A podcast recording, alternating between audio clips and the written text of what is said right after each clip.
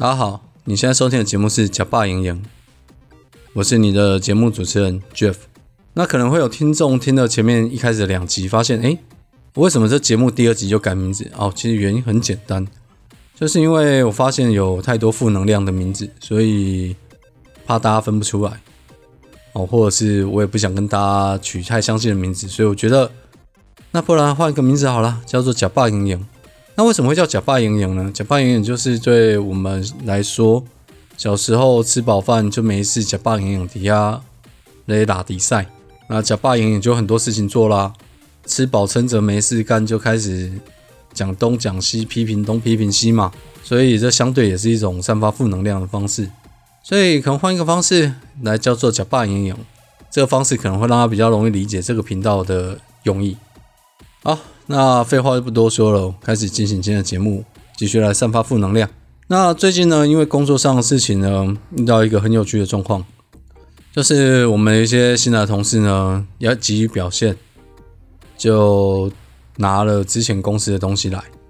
因为我们现在做的东西呢，可能跟他之前的公司有相关，所以他就跑回去前公司，拿了前公司的报告跟他的资料，然后回去前公司做了一些事情。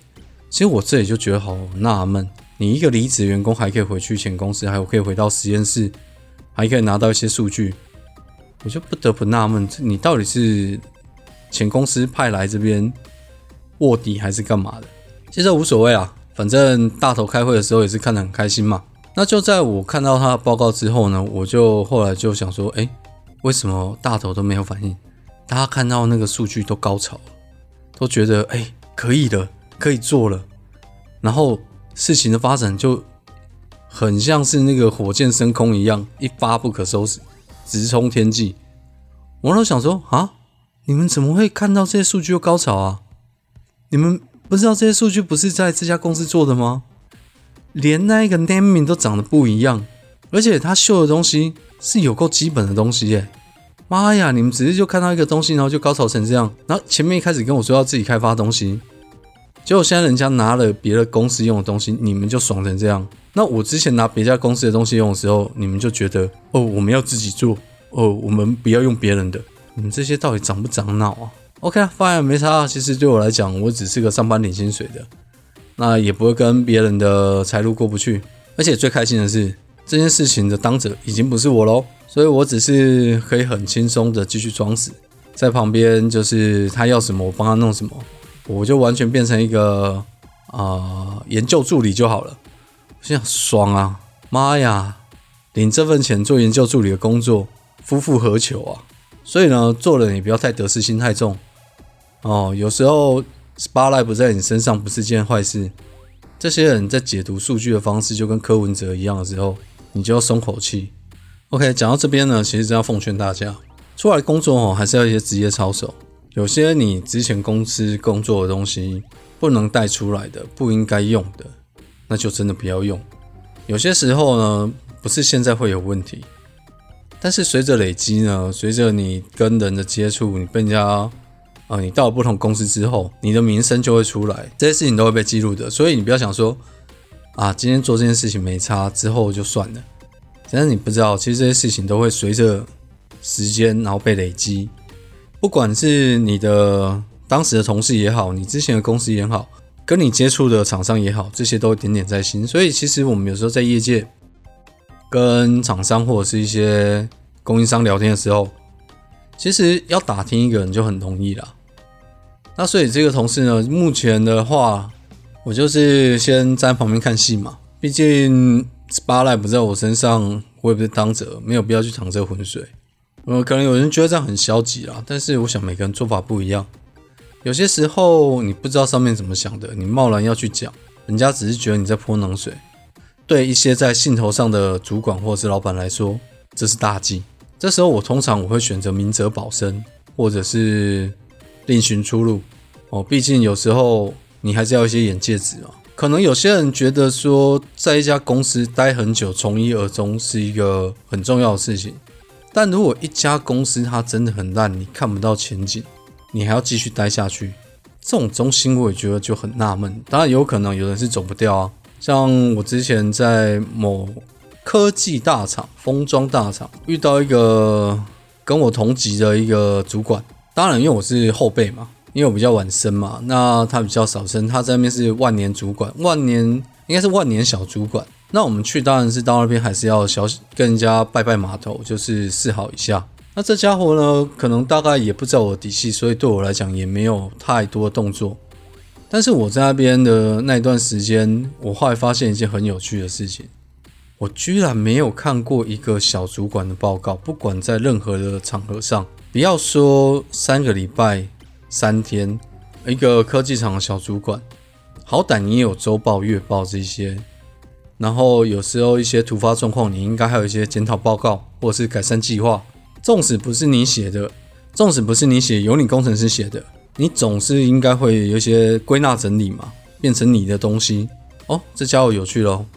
在我那边那一段时间呢，这边超半年多吧，在那个单位待了半年多，然后我发现我从来没有看过他的报告，然后也从来没有看过他。在一般的会议去发表报告，他通常的做法就是，他找了下面的工程师去写报告，写完报告之后呢，就叫工程师到会议上去报，不管今天是在什么样场合。这就我后来发现这个人厉害的地方，他虽然就是你会觉得他不知道在做什么，但是上面相当的相信他，因为他的表现，所以上面其实对他也不会有太多的升迁，就是让他变成一个万年小主管。也许他可能也知道这件事情，所以他就扮好他的角色。你不能说这样不好，但是我觉得他相当懂得职场生存之道。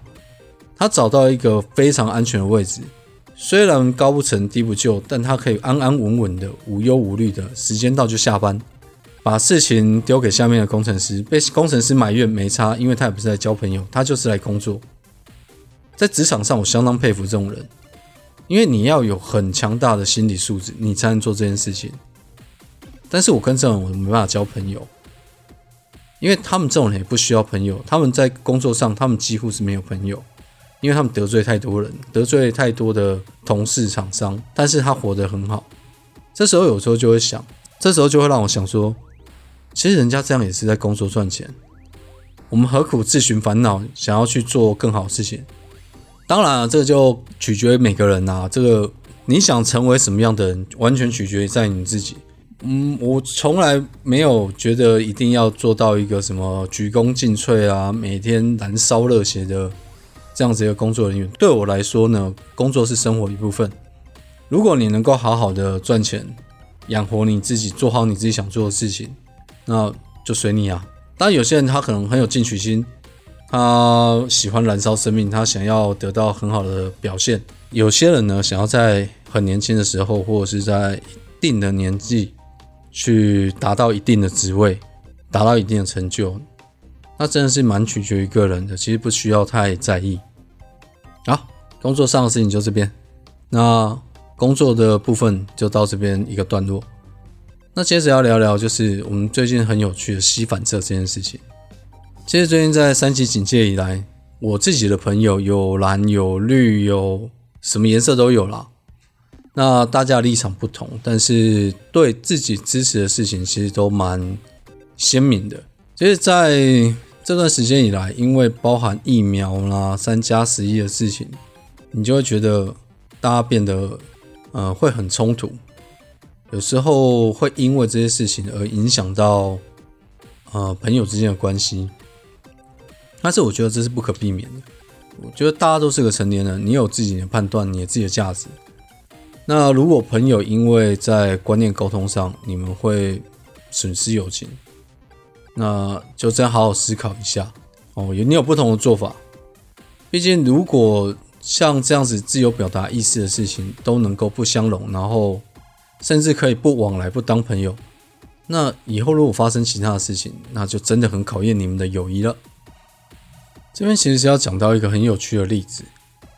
呃，我一个认识几十年的朋友，然后突然来跟我说：“哎，你知道某某某是科粉吗？”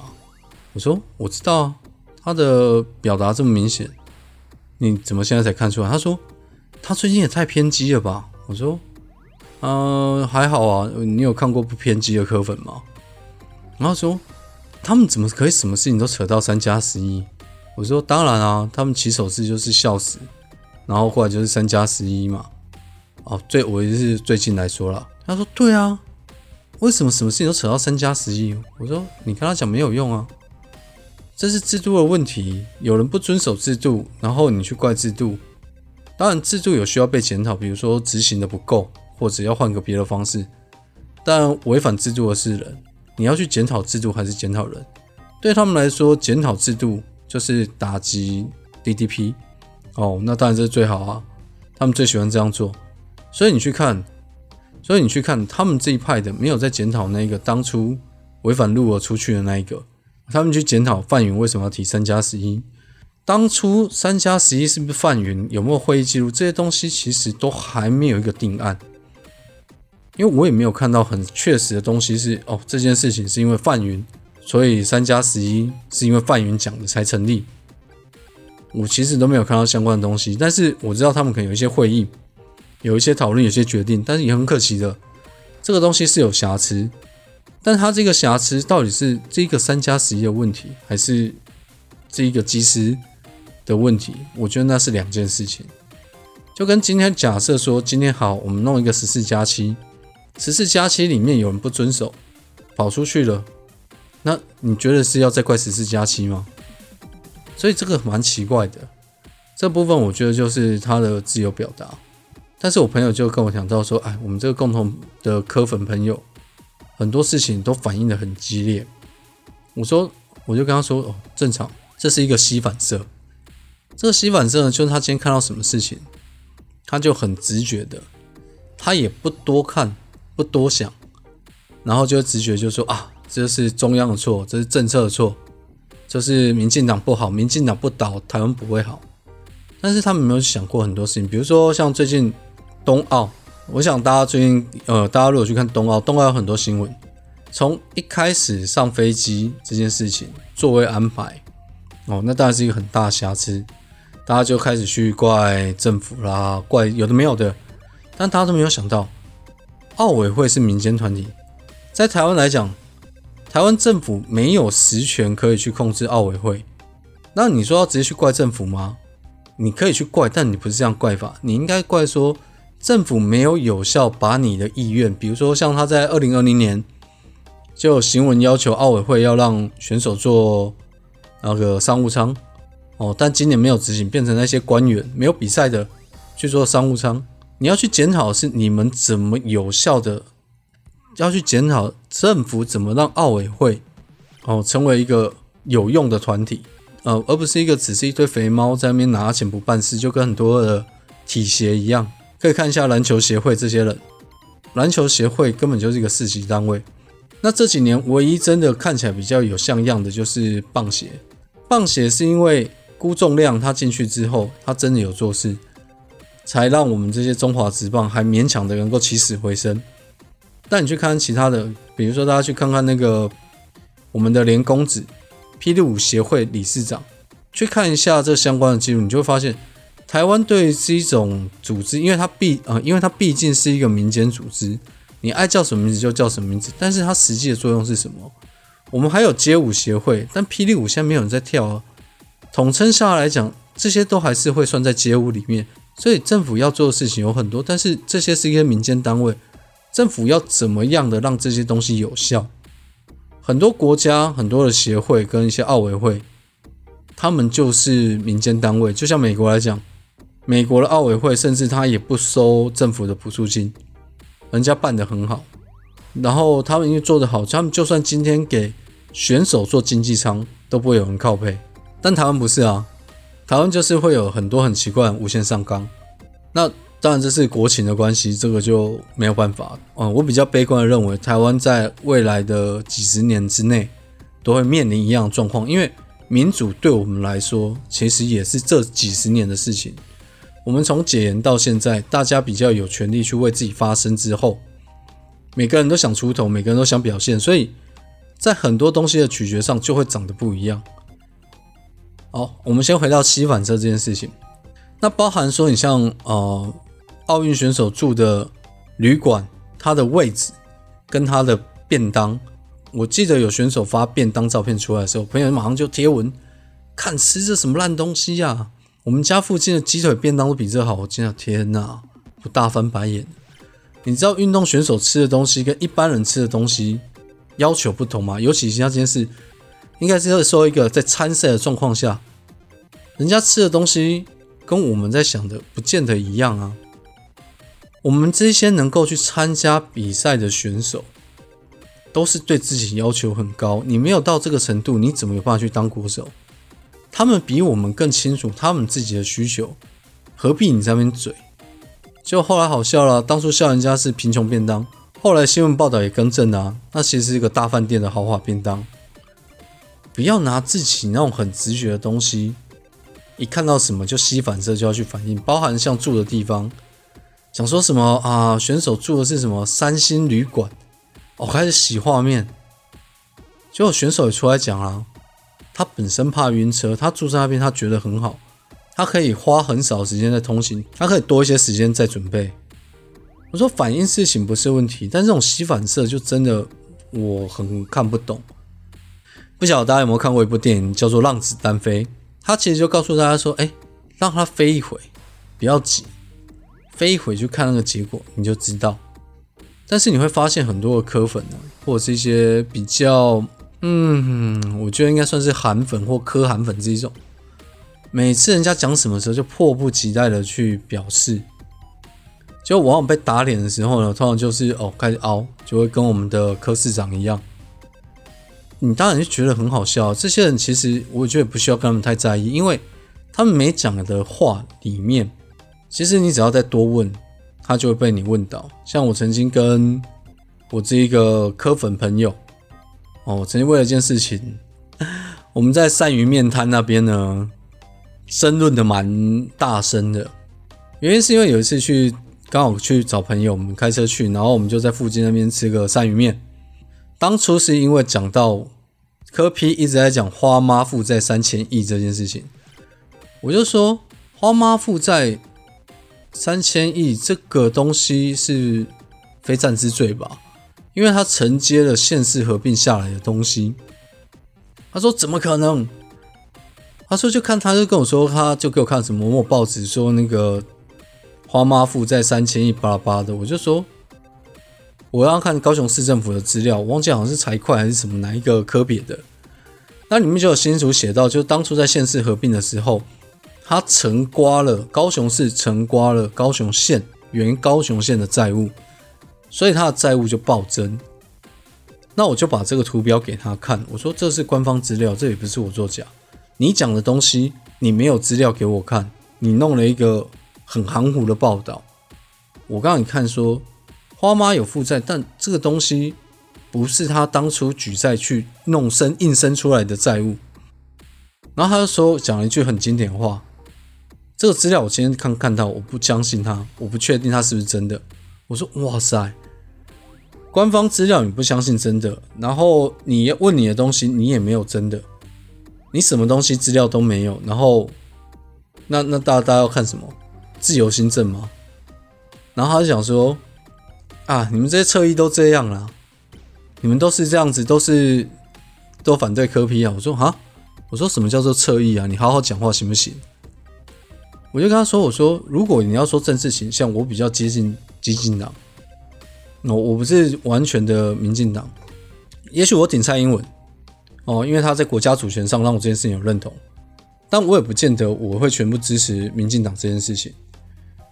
那你们好好讲话，没事就把人家扯叫什么侧侧翼啊？他们就像洋葱一样，一层一层剥开，它就会越来越脆弱，越来越脆弱。那包含最近的事情也一样啊，像他们就会讲到最近就疫苗事情，就像买疫苗这件事情。当初，呃，比如说像我们的果冻兄，然后跟后面的莫里斯，甚至我们的上人要去买 BNT，然后他就那边讲说，啊，政府烂啊，巴拉巴拉巴的啊，然后就是买不到，所以这些人要自己买。然后我就说，你们有没有想过，为什么大家都买 BNT？你有这么多的疫苗可以选，你有 Novavax，那你有 Johnson Johnson。哦，然后你有莫德纳，为什么大家不约而同买 BNT？一定有问题啊！大家都没有觉得很奇怪吗？大家是要搞团购买 BNT 吗？如果你今天是为了大家要不同的疫苗，或者是要疫苗比较快到，大家应该是分管齐下吧？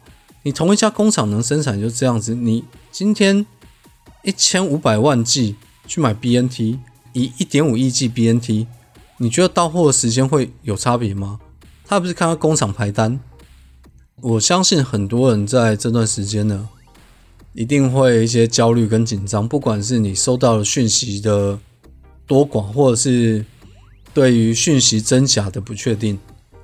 但是我真的蛮建议大家的，你今天去看到一个讯息的时候呢，多用不同的角度去想，哦，去看看不同面向的事情，这件事情会让你觉得比较放心一点。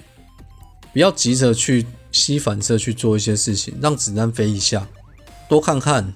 多了解一些现况，其实对你的生活会有帮助。其实不管是在呃日常生活上，或你真的很想要跟你的科粉朋友好好的讨论事情的情况下，甚至到你的职场上都会有帮助。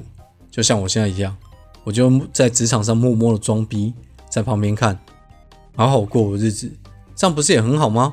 今天的节目就到这边，我们下次见，拜拜。